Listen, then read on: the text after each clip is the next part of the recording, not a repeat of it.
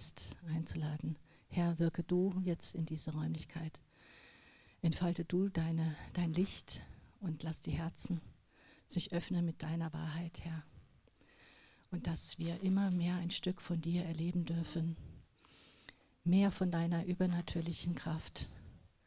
Und äh, ja, und sprich du durch meinen Mund. Soll deine Worte fließen, nicht meine. Amen. Ich hatte mich gefragt gehabt, ja, hm, ja, was soll ich denn jetzt hier vorne erzählen? Und ich hatte aber schon vor einiger Zeit mal auf dem Herzen gehabt, ich habe so viel von, mit dem Herrn erlebt, weil ich bin auch wirklich, äh, hatte ein schwieriges Leben gehabt. Aus, kommt darauf an, aus welcher Perspektive. Ich denke, wenn ich jetzt an den Krieg denke, so schlimm hatte ich es mit Sicherheit nicht gehabt, aber ähm, ja, ich will euch einfach eben ein bisschen was mitgeben, mitteilen. Aber auch, ihr dürft gerne euch melden, wenn ihr ähm, auch was beitragen möchtet. Der Titel ist einfach von heute, Warum glaube ich an Gott? Es gibt Menschen, die werden in einer christlichen Familie erzogen, werden groß, man ist es nicht anders gewöhnt zu beten, und hat Rituale einstudiert. Aber kennt man wirklich Gott? Hat man seine, sein Wesen richtig erfasst und richtig gespürt und richtig, ja, so eine enge Beziehung aufbauen können? Und ähm, ich bin in keinem christlichen Haus, Haushalt groß geworden bei meiner Familie, entschuldigt, wenn meine, meine Stimme manchmal zittert, wenn ich halt mein Herz öffne, kann das passieren. Ich hoffe, ihr stört euch nicht dran. In meiner Familie herrschte Manipulation, Schläge, Kritikgeist. Liebe war ein Fremdwort. Meine Seele litt. Ich hatte nur Krampf gehabt. Und mit 13 Jahren, die ersten waren, Jahre waren eigentlich gut. Ich hatte auch in der Schule keine Probleme gehabt. Und dann bin ich auf ein Gymnasium gewechselt nach Wiesbaden und plötzlich krachte alles ein. Davor war noch dann die Scheidung meiner Eltern. Meine Mutter konnte nicht anders als fliehen weil die böse Schwiegermutter ins Haus geholt worden ist. Es gab nur Terror, Manipulation, Kritik, Unterdrückung. Alles, was das Herz schwer macht. Mit 13 Jahren habe ich mich gefragt, warum? Warum sollen wir eigentlich leben? Dieser schrecklichen Welt. Warum habe ich so viel Schmerz in mir? Dankeschön. Was ist der Sinn des Lebens? Solche schrecklichen Tage zu überstehen? Das macht keinen Sinn. Und dann kam, dann kam die Lüge. Ja, dann steht ihr doch frei. Setze ihm ein Ende. Doch kein Problem. Überleg dir, wie du den Abschied von dieser Welt machen willst und dann gehst. Und das Schöne sein wird, dass die Eltern plötzlich erschrecken, hoch, was war denn da? Warum ist, hat sie denn Suizid gemacht? Solche Lügen kamen dann in mir. Erst spärlich, dann immer öfters, zum Schluss täglich. Keiner wusste davon,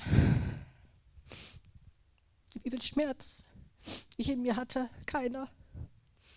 Weder Freundinnen noch Familie, niemand.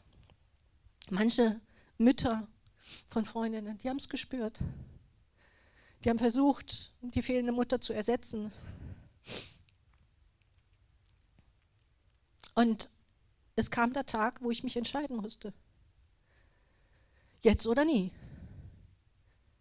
Springe ich jetzt vom Hochhaus springe, oder springe ich vor den Zug oder nehme ich Tabletten Ich habe schon alle Möglichkeiten, bin ich geistig durchgegangen, was, was soll ich machen? Aber es war immer noch ein Bindfaden da. Und es war die Zeit auch, wo man da so ein bisschen mit Kino und Superman und sonst was, ja. Wie auch immer, ich weiß nicht, ob es der Film war oder ob der Heilige Geist dann schon mich berührt hat. Ich habe gesagt, was ist diese, diese irdische Familie, die, konnte, die war zum Kotzen. Das war keine Familie. Also es war Psychoterror zu Hause. Und dann habe ich gesagt, vielleicht kam mir der Gedanke, was ist, wenn ich in der Ferne, im Weltenall, wenn ich da einen Vater habe, dem ich so viel bedeute, dass ich lebe, dass er so viel Liebe für mich hat und dass es ihm sehr, sehr wehtun würde, wenn ich wirklich dem Leben, diesem Leben ein Ende setzen würde. Wie gesagt, ich kannte Gott nicht. Mein Vater hatte damals auf alle Christen geschimpft, sie für Idioten gehalten, lebensunfähige Menschen und so weiter. Aber ich habe diesen Gedanken gekriegt und er schenkte mir Trost. Trost in meine Seele und zeigte mir auch einen Weg, daran festzuhalten. Und dieser Bindfaden wurde dann immer dicker mit der Kraft des Heiligen Geistes wie ein, ein Tau. Und als Kind habe ich dann manchmal im Bett gelegen und gebrüllt, den Schmerz einfach vom Tag rausgebrüllt. Einmal kam eine Schwester rein und wusste nicht, warum ich weine. Was ist denn los? Ich muss dazu sagen, ich bin von drei Kindern das mittlere Kind und auch sehr sensibel, deswegen auch. Und äh, die hat dann die Welt nicht verstanden. habe ich gesagt, aber verrat's niemanden. Ne? Und hat gesagt, nein, nein, sie verrät es niemanden. habe ich gesagt, ja, ich denke einfach, ich habe noch einen himmlischen Vater, der mich ganz doll liebt und da habe ich Sehnsucht nach ihm. Und die hat gedacht, jetzt hat sie plemplem, jetzt ist sie. ne, also die hat dann äh, ja, natürlich ihr Wort nicht gehalten, hat es dann auch mal erzählt und dann habe ich mich dann mit einer Notlüge aus dem Weg, so nach dem Motto, ich habe da halb geträumt. Ne? Ich wollte das nicht zugeben. Aber eben dieser Gedanke an den himmlischen Vater mit seiner großen, mächtigen Liebe, weshalb ich lebe, das gab mir Kraft. Kraft gegen den Alltag, gegen die Schule, gegen den Druck von zu Hause oder Druck auch in, in, in der Schule. Und Stück für Stück wuchs ich, wuchs ich auf. Ich war auch als Kind dann äh, während der Pubertätzeit plötzlich sehr schüchtern, habe kaum den Mund aufgekriegt und habe aber dann eben im heranwachsenden Alter den Kampf gegen diese geistige Befangenheit angefangen aufzunehmen. Ich habe gesagt, ich lasse es nicht zu, nein. Warum bin ich so schüchtern, kriege den Mund nicht auf? Und ich habe mir selbst nicht gefallen, habe gesagt, nein. Und mit der Kraft des Herrn wurde ich davon frei. Und äh, er hat wirklich mir einen Weg gezeigt, das Leben zu bejahen und hat mir auch immer wieder Türen geöffnet. Und das war das erste Mal eben, wo er mich von dem Suizid äh, bewahrt hat, dass er mir das erste Mal das Leben gerettet hat. Dann habe ich gesagt, ja okay, es gibt einen Gott, es gibt irgendetwas, was über mir ist und so. Ne? Ich konnte es nicht in Worte fassen. Ich kannte die Bibel nicht, ich kannte keine Kirchengemeinde etc. Dachte an etwas Mächtiges halt, ne?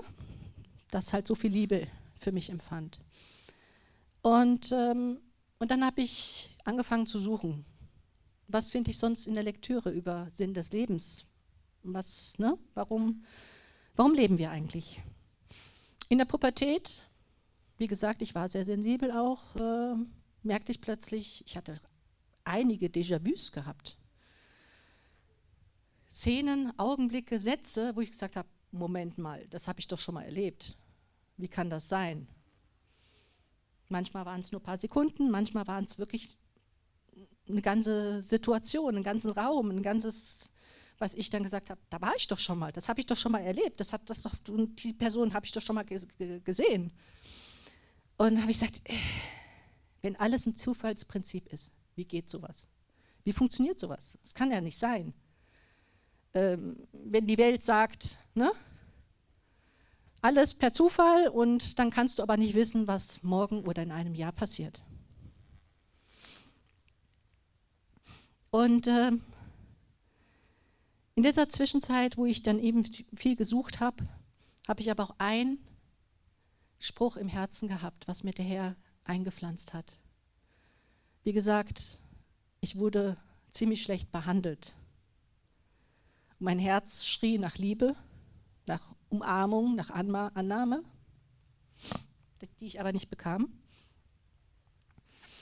Aber ein Satz gab mir der Herr mit, behandle deine Mitmenschen so, wie du behandelt werden möchtest. Nicht wie du wirst, sondern wie du behandelt werden möchtest. Das ist eine Herausforderung manchmal, weil wir werden mit viel, manchmal Lügen, Betrug, Ausbeutung, Beleidigungen behandelt oder eben übergangen oder übersehen, wie auch immer. Und, ähm, aber das war immer ganz tief in meinem Herzen verankert. In dieser Zwischenzeit, wie gesagt, ich kannte einen Gott, himmlisches Wesen, aber ich kannte weder Bibel noch Jesus noch sonst was. Aber in mir war eine Stimme, die mich immer wieder auf irgendwas hingewiesen hat. Und ich musste lernen, diese Stimme wahrzunehmen, richtig bewusst wahrzunehmen und aber auch ihr zu folgen. Weil wir haben ja noch mal unser eigenes Ich. Ne? Und an eine Szene kann ich mich ganz deutlich erinnern. Ich war am Essen, am Tisch, habe getrunken ja, und habe dann den Becher abgestellt. Und dann sagte die innere Stimme, du, pass auf, stell den Becher weiter weg von der Tischkante. Das könnte runterfallen. Und ich, ach, was soll da runterfallen? Ich sitze ja alleine da und so. Ne? Also, das steht doch da, sicher, klar, ist doch kein Problem. Ähm, es dauerte ne, keine Minute. Es dauerte keine Minute. Ich habe irgendwas gemacht, ich weiß es nicht. Und habe dann den gemacht und schwupp, war mein Glas tatsächlich runtergefallen, in Brüche gegangen. Konnte ich erstmal die ganzen Scherben aufheben. Dann habe ich gesagt, ja, was war das jetzt? Der Gedanke kam mir, Achtung, es könnte runterfallen. Und ich habe diesen Gedanken weggewischt. Und es dauerte nicht lange und es ist tatsächlich zu Bruch gegangen. Und es war für mich so ein brennendes Ereignis, dass ich gesagt habe, zukünftig will ich auf jeden Input, der mir in, innerhalb von einer Minute, einer Sekunde reinkommt, hören. Es ist der bessere Weg für mich. Er warnt, diese Stimme warnt mich. Ich wusste nicht, von wem ich rede. Ich wusste nicht, wer das war. Ne? Äh, aber diese Stimme warnte mich und äh, zeigte mir, was für mich gut ist. Wir alle wissen ja, dass es der Heilige Geist ist. Ne? Aber ich denke mal, dadurch, dass ich mit 13 Jahren mein, mein Leben aufgeben wollte, dass der Herr da mit dem Heiligen Geist schon in mich kam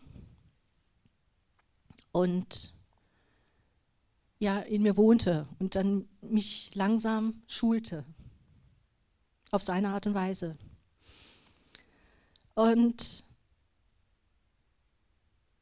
dann während meines Studiums mal ist meine, meine, mein Leben war wirklich immer mit, ich habe so ein kleines Büchlein mit 42 Jahren geschrieben, oder war ich 45? Ja, 45.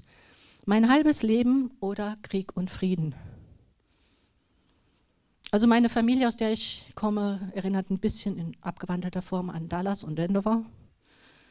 Der Geist des, des Mammons herrscht, herrschte dort. Manipulation, Neid und Gier. Das, aus dieser Familienumfeld stamme ich ab. Und davon loszukommen, ist natürlich eine Sache, aber auch die Welt, die einen immer wieder bombardiert.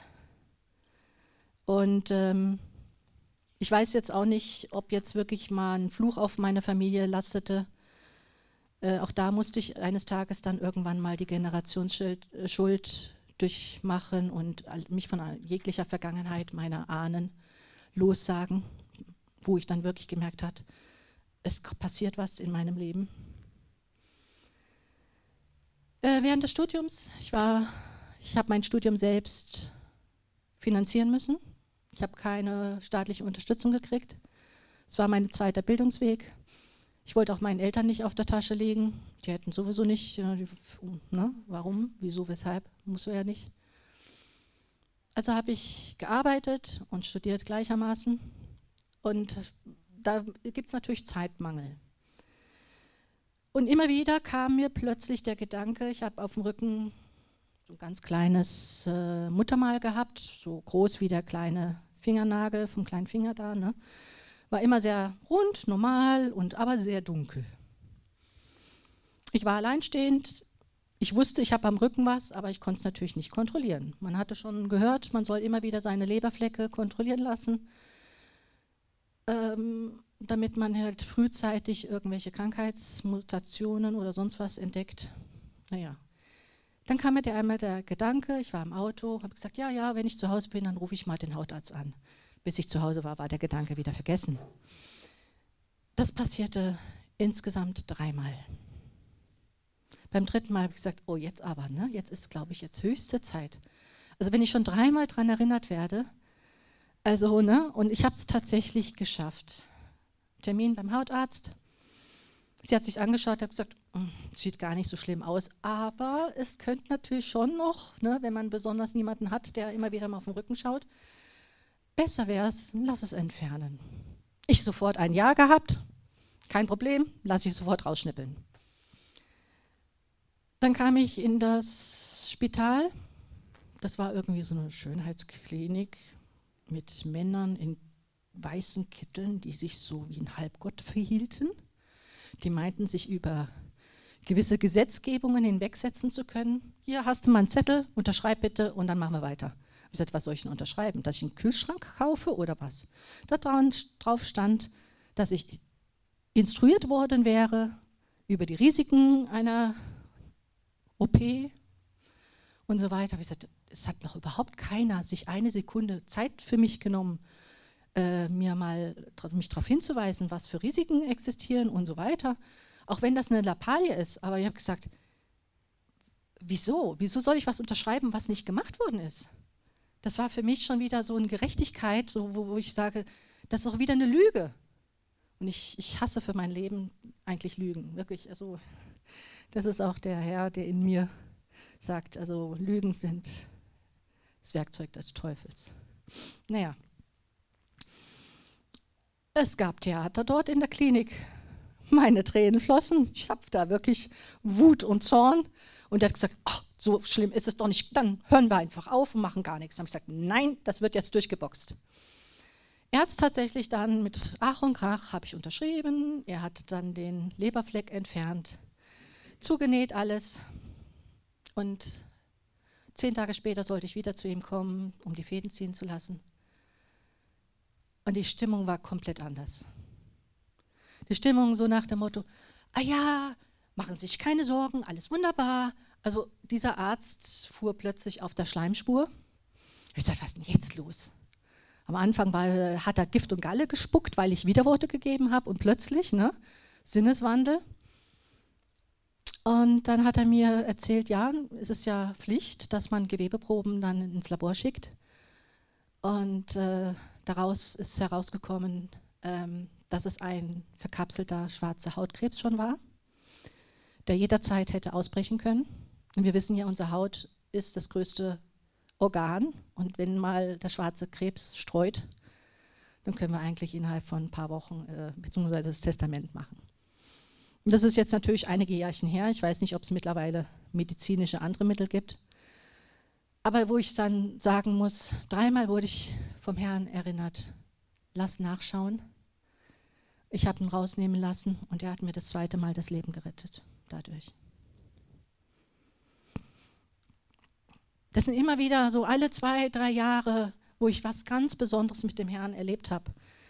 Ähm, wirklich, dann hatte ich äh, mit 28 Jahren, war ich, hatte ich so einen stupiden Job gehabt, das war noch vor, de, vor dem Studium eigentlich, oder beziehungsweise während, während des Studiums noch, hatte ich so, so ein bisschen noch gearbeitet und hatte da so einen Tagtraum gehabt. Bin geistig weggetriftet. Ich sage Tagtraum, weil eben auch da steuerst du ja deine Gedanken nicht. Ne? Du bist zwar irgendwo beschäftigt, aber deine Gedanken gehen so irgendwo ferner liefen, irgendwo, ja. Und dann habe ich da so, ein, so einen Tagtraum gehabt, dass in San Francisco, dass ich wüsste vorneweg, dass da ein Erdbeben stattfinden soll ich würde hinfliegen, die Menschen wollte ich äh, warnen, die wurde nur ausgelacht, bin mit dem allerletzten Flieger wieder nach Hause gefahren und habe gesagt, das war's ja. Ich habe meine Aufgabe erledigt, ich habe sie gewarnt, wer nicht hören will, der wird halt umkommen. Ähm, wo ich aus diesem Tagtraum erwacht bin, habe ich gesagt, so, jetzt glaube ich, ist es bald soweit, dass man die Männer mit dem weißen Kittel mich holt, um mich einzuliefern in die Klinik. Weil das habe ich sowas noch nie erlebt. Ähm, ich wusste nichts damit anzufangen. Ich war noch nicht wiedergeboren. Ich war noch in keiner Kirchengemeinde. Ich kannte nur Gott als übernatürliches Wesen. Und äh, am nächsten Morgen ich, bin ich aufgestanden, mache das Radio an. Ähm, Sondermeldung, Sondermeldung, sonst was. In San Francisco ist ein Erdbeben mit der Stärke weiß ich nicht, wie viel es war. Die Brücken sind ja eingestürzt. Es sind ja wirklich etliche Straßen kaputt gewesen und Häuser und etliche Menschen umgekommen. Und ich habe gedacht, was passiert hier?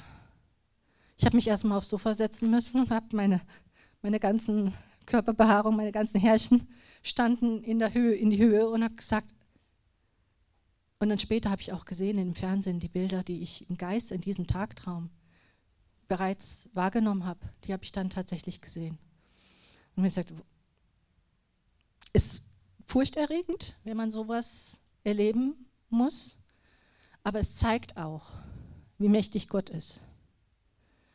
Er kann uns warnen. Wir müssen nur auch, auch ihn hören. Das ist das, weil in diesem Tagtraum habe ich ja versucht, Menschen zu warnen und wurde ausgelacht. Also wir müssen auch auf andere Menschen offen sein zu hören, wenn jemand sagt, ich habe von Gott was wahrgenommen, zu hören. Und er warnt uns wirklich vor Gefahr. Mir hat es wieder gezeigt, wie mächtig der Herr ist. Und klar, es ist, jede Entscheidung bringt eine andere Entscheidung mit sich. Und wir haben einen freien Geist. Wir dürfen entscheiden, gehen wir mit Gott oder gehen wir nicht mit Gott. Haben wir die Liebe im Herzen oder das Böse im Herzen? Das, deswegen hat Gott nicht die Welt wie eine Marionette, wie ein Puppentheater, ja, sondern klar gibt es auch einen Fluss in allen Geschehnissen, aber die Hauptknotenpunkte, sage ich mir, da ist Gott am Wirken und Gott hat das so beschlossen und Gott lässt es zu. Ja, das sind solche so Punkt, einzelne Punkte wieder mal, die ich so erlebt habe, wo ich gesagt habe, und immer wieder ein Stück bin ich mehr, habe ich mehr von Gott erfahren, mehr von seiner Kraft, von seinem Sein. Mit 30 Jahren circa, ich kann es nicht mehr nachträglich sagen, wie alt ich da war, war ich mit dem Auto unterwegs. Ich muss da sagen, immer wenn ich nicht in einer Beziehung war, hat Gott immer mehr besser mit mir reden können. Ich war offener im Geist, für seine Stimme oder wie auch immer. Und äh, ich fuhr im Auto und plötzlich hörte ich in mir eine Stimme, so klar und deutlich, als wenn jemand fast äh, es ausgesprochen hätte, aber nur fast.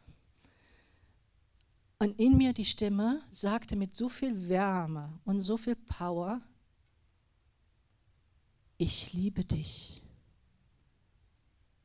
Und ich sagte, wow, Wer liebt mich? Ich habe doch keinen Schatz an meiner Seite. Wer denkt denn so intensiv an mich? Ist das Telepathie? Was, was ist das? Was war was passiert? Weil es wurde mir auch ganz warm ums Herz. Ich konnte es nicht fassen, einordnen. Ich wusste gar nicht, was, was passierte da. Ne? Aber jemand liebt mich. Mit so einer Stärke. Wow. Ja, ich war immer auf der Suche nach Liebe. Ich glaube, wir kennen das alle.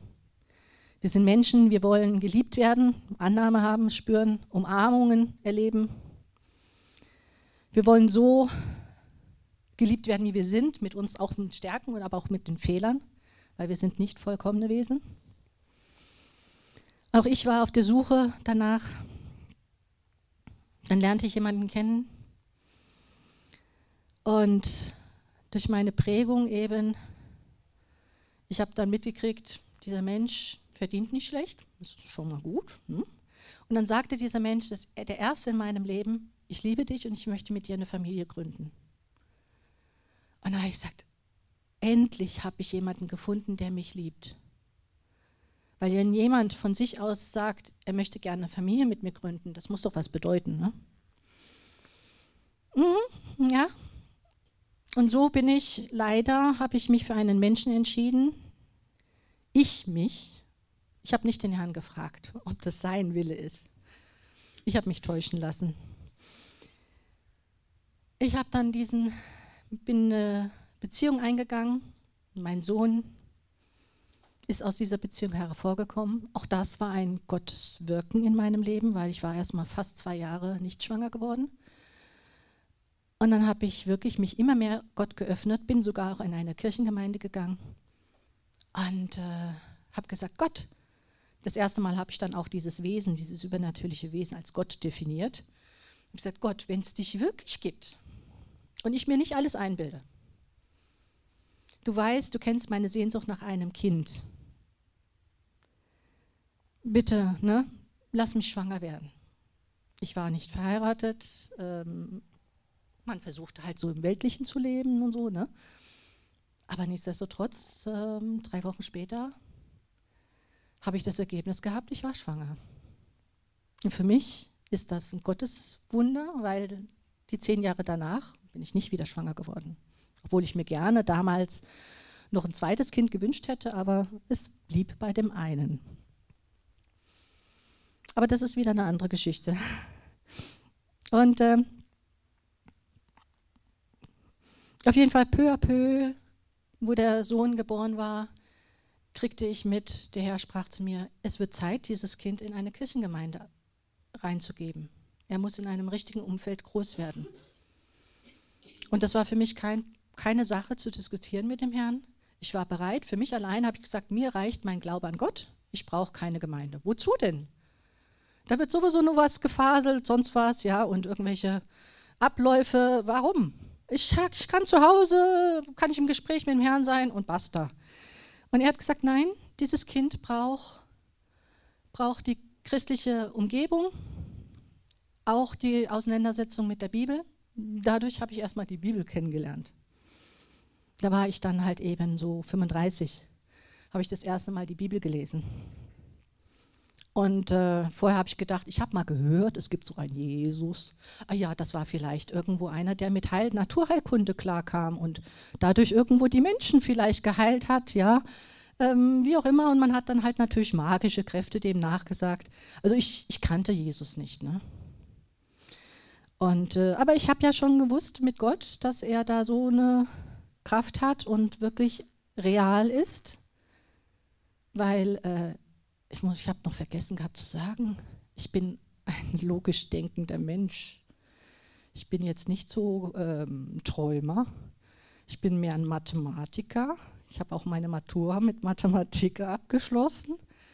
Also es braucht viel, um meinen Verstand schachmatt zu setzen. Für mich ist immer eins und eins gleich zwei. Ne? Gott zeigte mir, dass es auch drei sein kann. Also ich musste lernen, meinen Verstand auch mal runterzunehmen und sagen, nein, äh, dies, der Verstand soll mal jetzt schweigen, weil wenn Gott wirkt, dann geht das über unseren Verstand. Und ähm, ja, auf jeden Fall auch während der Erziehung mit, mit dem Sohn und der Partnerschaft bzw. der Ehe, es war wirklich ein Krampf. Es war ein Krampf, es war, ja, die Hölle auf Erden teilweise. Äh, ich wollte bibeltreu leben. Ich habe gesagt, ich habe geheiratet, äh, zwar nur standesamtlich, aber trotzdem, ich kannte schon ein bisschen Gottes Willen und habe gesagt, ähm, ich habe ein Ja gesagt gehabt, auch beim Standesamt und ich, von mir aus will ich die Ehe nicht beenden, aber äh, ich wusste schon auch das Kapitel, was da drin steht, lass einen ungläubigen Mann ziehen, wenn er, wenn er gehen möchte. Und es gab einen Zeitpunkt, wo ich dann auch den Herrn gefleht habe, Herr, bitte, ich mache Fehler, klar. Schaff an meinen Fehlern, dass ich mich richtig verhalte in diese Ehe, aber wirke du auch an meinem Partner. So geht es nicht mehr weiter. Das ist kein Leben. Er wirkte auf seine Art und Weise. Äh, der Ex-Mann ob das jetzt wirklich Midlife Crisis war, was auch immer, so um die 50 rum, ne? lernte eine Arbeitskollegin kennen, verliebte sich in sie und ich merkte schon, ich wurde nur mit angelogen und so weiter und äh, irgendwann stellte ich ihn vor die Wahl, sie oder ich. Er zog aus und entschied sich für sie. Ich habe gesagt, perfekt, los die Scheidung. Die Scheidung war dann innerhalb äh, wann habe ich die Scheidung eingereicht? September.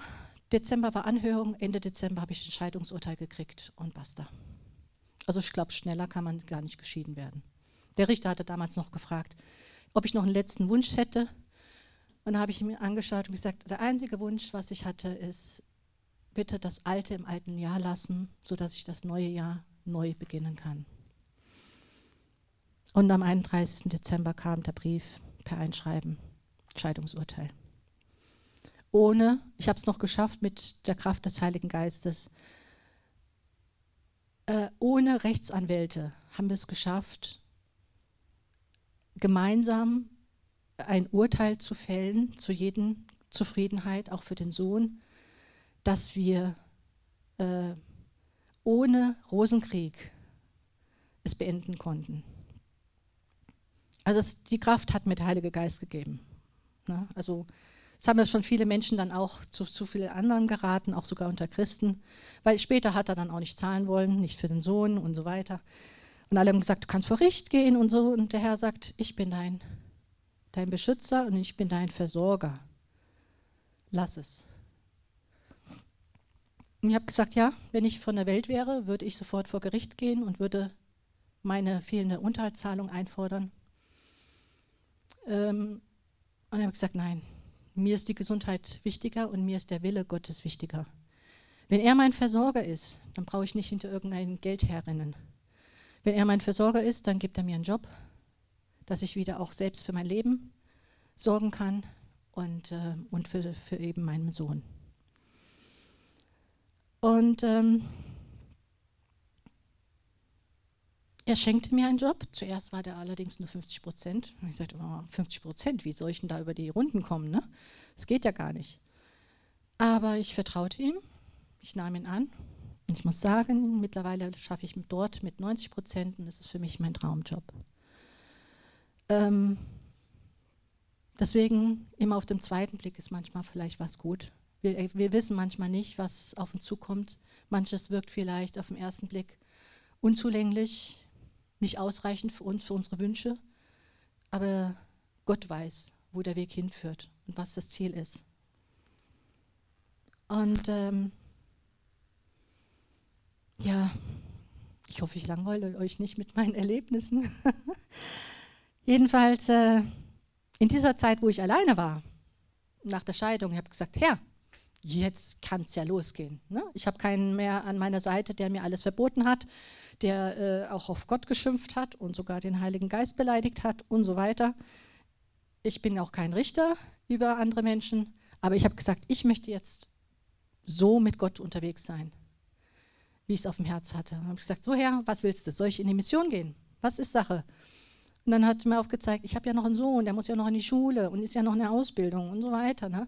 Er sagt, nein, auch die Ostschweiz braucht Menschen, man muss nicht unbedingt in arme Regionen, arme Länder ziehen, um zu evangelisieren, um zu zeigen, wie groß Gott ist.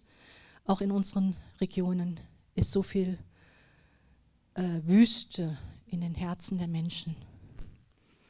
Und sie kennen Gott gar nicht so richtig.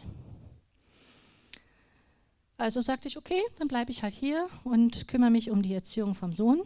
Ich muss dazu sagen, mittlerweile ist er 20. Und ich sage Halleluja, ich bin richtig stolz auf ihn, was er aus seinem Leben gemacht hat und wie er sich auch gewandelt hat.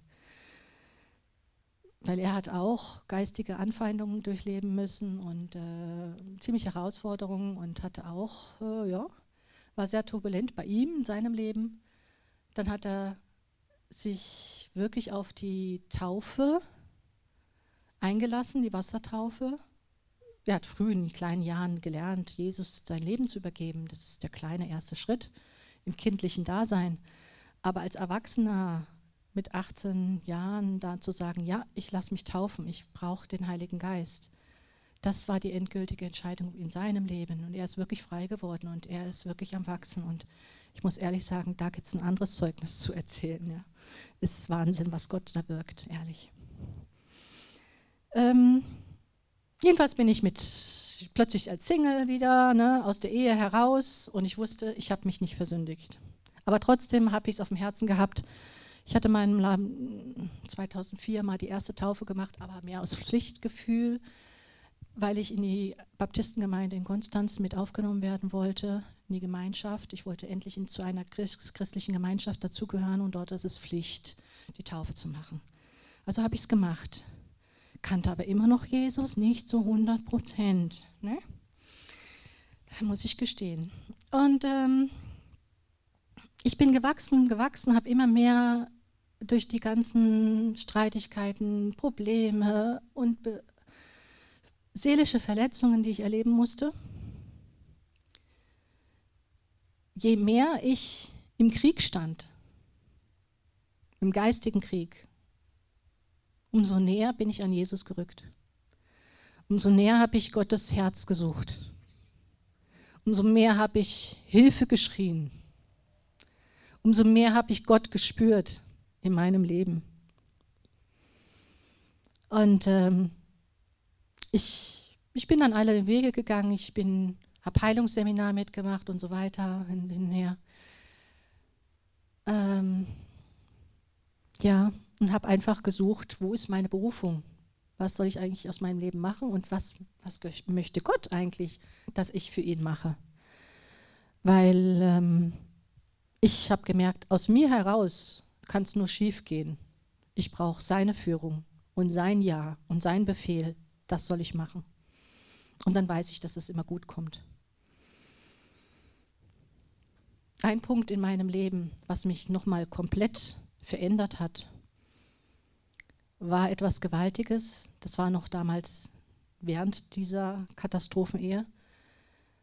Ich war wieder fertig. Ich war fertig. Ich war zu Besuch bei meinem Vater. Der hat wieder seine Schläge und sonst was verleugnet. Wir haben gesagt, wir vergeben dir. Und er hat uns als Lügner dargestellt. Der Ex-Mann stellte sich auf die Seite des Vaters und so weiter. Auf jeden Fall, es war Pfingsten. Wir wissen ja, was an Pfingsten laut Bibel passiert ist. Und ähm, Wochen vorher hatte noch Kim Johnson, ein Prophet aus Amerika, war mal zu Besuch und hat gesagt, beschäftige dich mal. Gott sagt, ich soll mich mit dem Blut Jesu beschäftigen. Und das habe ich gemacht und habe wirklich dann täglich das Abendmahl gemacht, täglich das Abendmahl. Und äh, habe wirklich den, die Kraft darin gesucht und die Wahrheit darin gesucht und proklamiert und so weiter, täglich. Ich habe es nicht abhängig gemacht, was eine Gemeinde alle paar Wochen macht, sondern ich habe es täglich gemacht, weil ich wusste, ich brauche die Befreiung von Jesus Blut, mit Jesus Blut. Ich kam in diese Gemeinde dann an dem einen Pfingstsonntag. Meine Mutter war dabei, meine Schwester und ich. Und der Prediger hat eine wundervolle Predigt gehalten. Und im Anschluss sagt er, bitte kommt alle nach vorne, die Kraft Gottes brauchen. Ähm, die den Tröster brauchen. Ich war am Boden zerstört in der Zeit. Ich war wieder ne, kraftlos. Ich konnte mit dieser Ehe nichts anfangen. Ich konnte mit einem Vater, der Monarch war, der Diktator war, der sonst was war, ne, äh, konnte ich nichts anfangen. Ich stand dann in dieser Gemeinde und habe gesagt, so ja, ich gehe nach vorne. Weil ich habe gesagt, hier bin ich. Ich kann nicht mehr. Das soll viel heißen. Weil ich bin normalerweise sonst, ich habe gelernt, von klein auf zu kämpfen und äh, ja, und nicht klein beizugeben. Aber wenn ich dann mal da stehe und sage, ich kann nicht mehr, fast so ähnlich wie beim ersten Mal mit 13 Jahren, ich kann nicht mehr, wozu soll ich noch leben? Und da stand ich dann vorne auf der Bühne, an der Bühne und habe gesagt, ich kann nicht mehr, ich weiß gar nicht mehr, was ich machen soll. Herr, ich brauche dich. Wie gesagt, der Heilige Geist wohnte schon in mir. Manche bekamen ihn dann erst. Es war eine freie christliche Gemeinde dort. Jetzt heißt sie mittlerweile nach Namensänderung Move Church. Und damals hieß sie freie evangelische Gemeinde. Der Pastor war sehr stark, auch mit dem Heiligen Geist unterwegs, berührte die Leute, legte Hand auf und sie fielen alle um. Ich stand in Reihen Glied mit vorne und habe teilweise mal ein bisschen geblinzelt, habe geschaut, was passiert denn da und habe gesehen, wie sie alle umfallen. Die fallen alle um. Und ich fing dann schon an, zu, zu langsam zu flattern. Ne?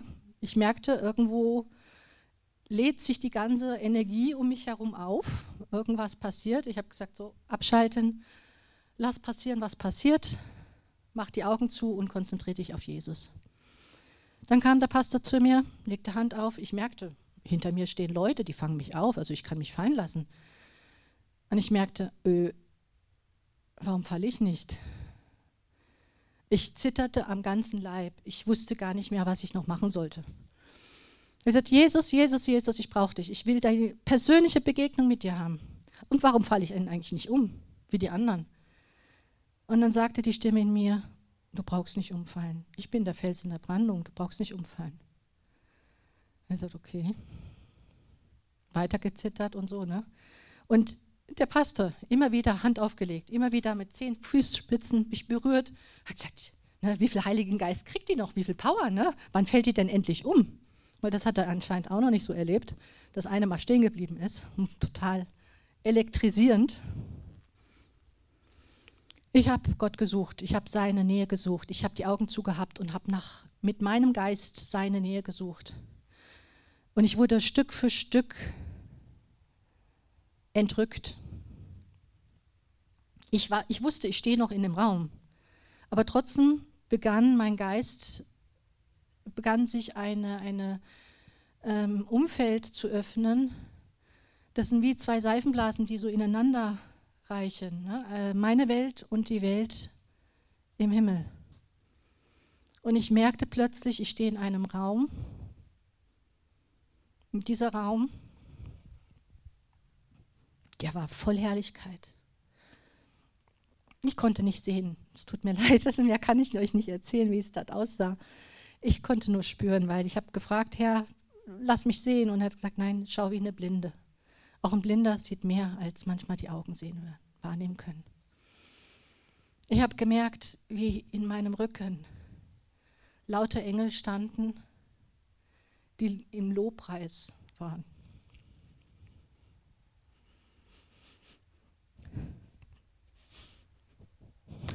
Sie haben ihm gehuldigt. Ich wusste, ich merkte, ich stehe in einem Raum, wo keine Zeit existiert. Es war die Ewigkeit dort. Es war Gottes Herrlichkeit dort. Und ich war überwältigt. Ich habe tatsächlich auch, während ich da vorne in der Kirchengemeinde da stand, ich habe natürlich nur gebrüllt gezittert, gebrüllt und habe das Erlebnis in mich aufgenommen, so viel wie möglich. Habe gesagt, das ist gewaltig, das ist gewaltig, etwas sowas zu erleben, etwas geistig wahrzunehmen, was, was du zwar nicht siehst, aber spürst in einer Intensität, die, die über alles über, überwiegt, die alles überschreitet. Das ist wie beim Wind. Wind sieht man nicht, aber die Auswirkungen des Windes sehen wir und wir spüren seine Kälte oder seine Wärme. Aber ähm, ich stand geistig in diesem heiligen Thronsaal vor dem Herrn und wurde gefüllt, gefüllt mit seiner Liebe, mit seiner Kraft, beschenkt mit seiner Realität, was wirklich existiert. Ich bin nach mehr als einer Stunde zu mir gekommen. Ich stand wirklich über eine Stunde oder eine Stunde, ich, ich habe es gar nicht gemerkt, stand ich da vor der Bühne und habe dann nur gezittert und gebrüllt. Und irgendwann habe ich mich selbst leider gesagt, so jetzt wird es aber langsam Zeit, dass du dich mal wieder hinsetzt. Ne? Dann kam wieder mein Ich zum Vorschein, habe ich die Augen aufgemacht und bin dann wieder in dieser Welt, in dieser Realität gewesen, habe mich hingesetzt. Ich war fertig, ich, aber ich war, ich wusste gar nicht, was mir war, geschehen war. Ich hatte erst mal gebraucht, das alles zu verdauen. Ich habe gesagt, was ist da passiert? Was ist jetzt? Und ich habe wahrgenommen, dass ich einen Schlüssel erhalten habe. Ich nenne das, was ich erlebt habe, Feuertaufe, ne? weil, wie gesagt, ich war schon mit dem Heiligen Geist unterwegs. Und, aber ich begann da richtig zu brennen. Er hat mir so die, die geistigen Augen geöffnet über seine Kraft, über seine Realität, die weit über dem steht, was wir hier sehen und spüren und wahrnehmen. Und äh, das hatte mir auch dieser Kim Johnson prophezeit gehabt, dass ich hinter den Vorhang schauen dürfte und dass das eine radikale Veränderung bewirken wird. Ich war radikal dadurch verändert worden, durch dieses Erlebnis. Wer kann überhaupt noch so sein, wenn man so vor Gott steht, in seiner Allmacht? Ja, das war auch dann so ein Geschenk, ein wahnsinniges Geschenk, wo ich sage, oh, gerne wieder, bitte. Aber es blieb bisher beim ersten Mal. Und ich bin dann später halt, wie gesagt, das war jetzt nochmal ein kleiner Einschnitt, alleine mit dem Herrn unterwegs gewesen und trotzdem hat sich mein Herz, ich kannte Gott, ich kannte jetzt auch Jesus und ich wusste, er teilt nicht gerne, besonders jetzt, wo ich auch frei war. Er sagt, ja, Jesus, du bist meine große Liebe, du bist meine Nummer eins. Und ich merkte, er hat Mühe, mich gehen zu lassen, um dass ich halt wirklich dann noch sage, ich möchte aber auch noch einen Partner an meiner Seite haben.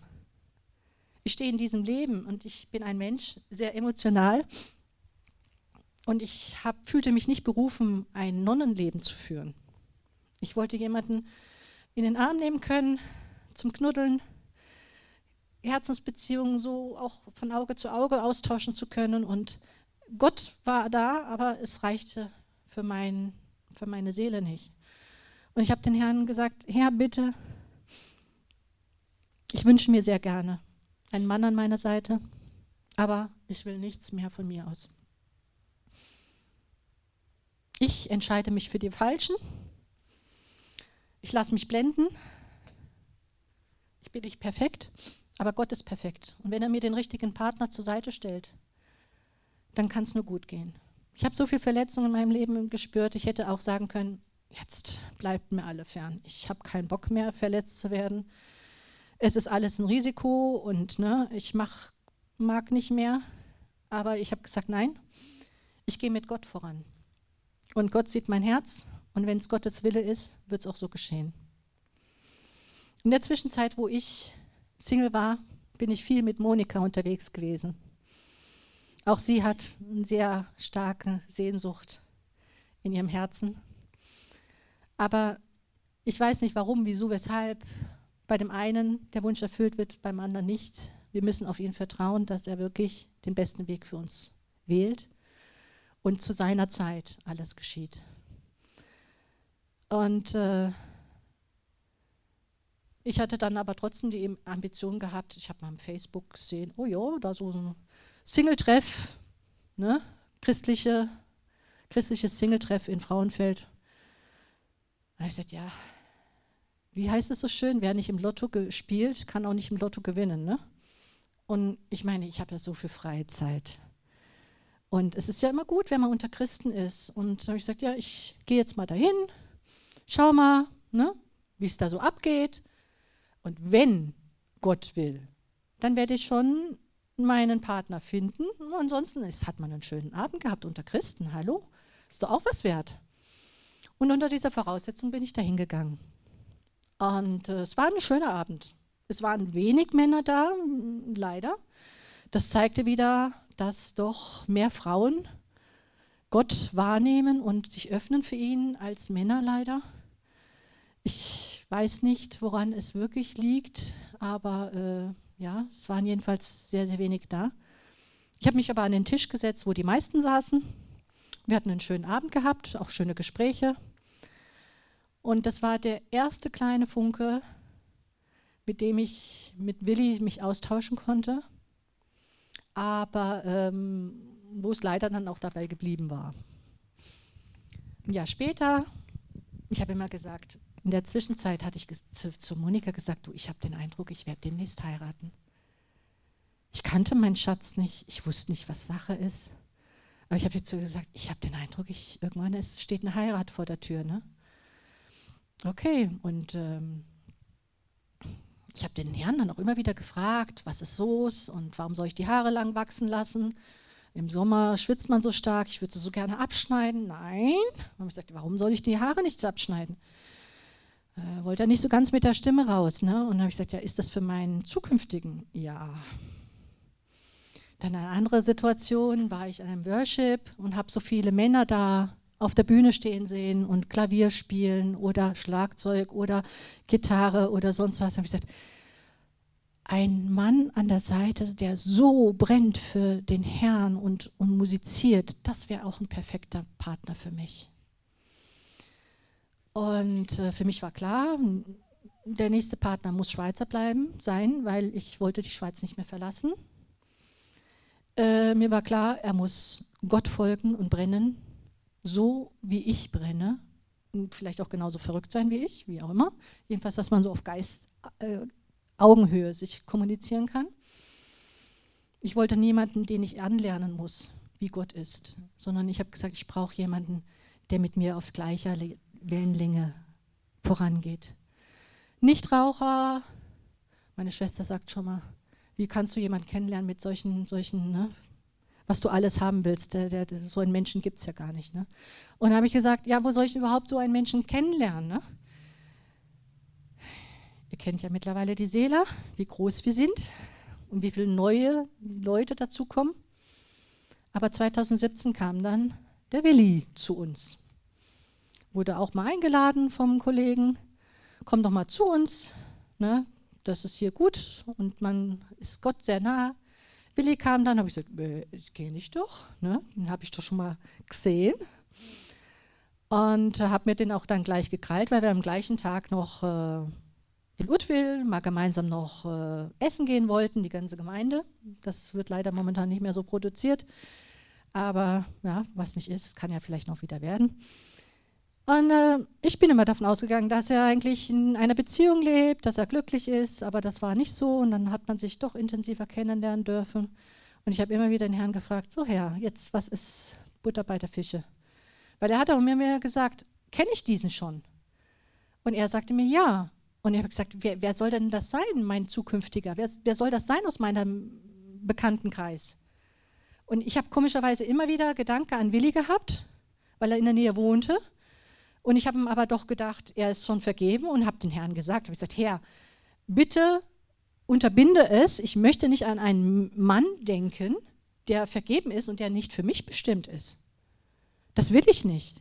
Ich will wirklich nur für meinen zukünftigen Gedanken haben und nicht irgendwelchen anderen Männern.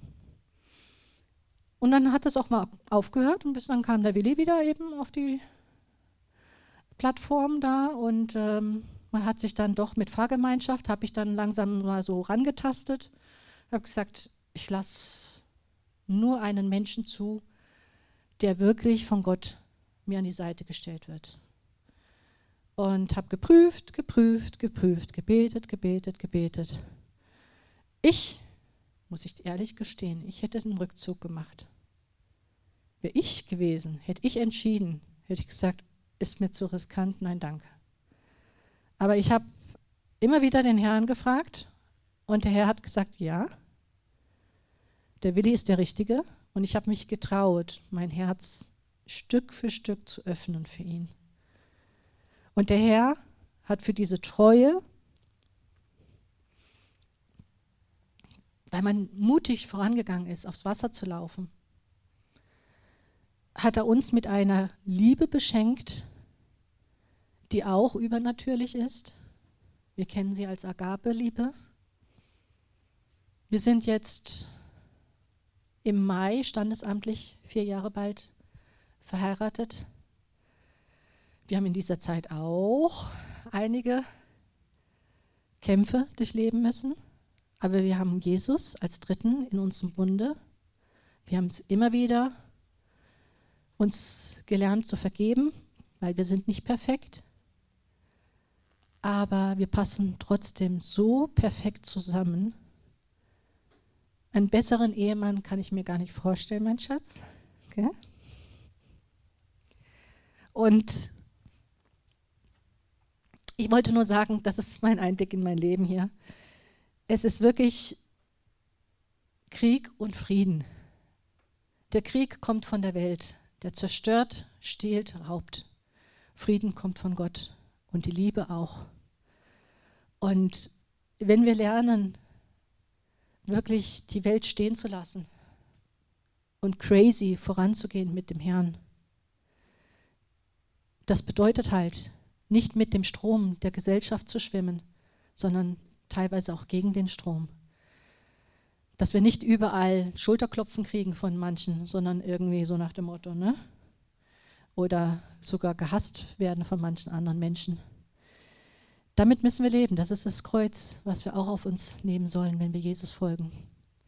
Aber es ist es wert. Es ist wert, mit Gott unterwegs zu sein Gott die Entscheidungen treffen zu lassen, weil er weiß, was das Beste für uns ist. Und ja, und es gibt nichts Herrlicheres. Und ich muss sagen, durch dieses eine Erlebnis dieser Entrückung, diese Offenbarung von dem Thronsaal Gottes, ich brauchte danach nicht mehr sagen, ich glaube, es könnte ja sein und vielleicht, ne? sondern ich durfte danach sagen, jawohl, es ist wahr, ich brauche nicht mehr glauben, sondern ich weiß.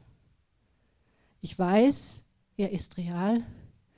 Ich weiß, alles ist in seiner Hand und ich weiß, dass er alles unter seiner Kontrolle hat.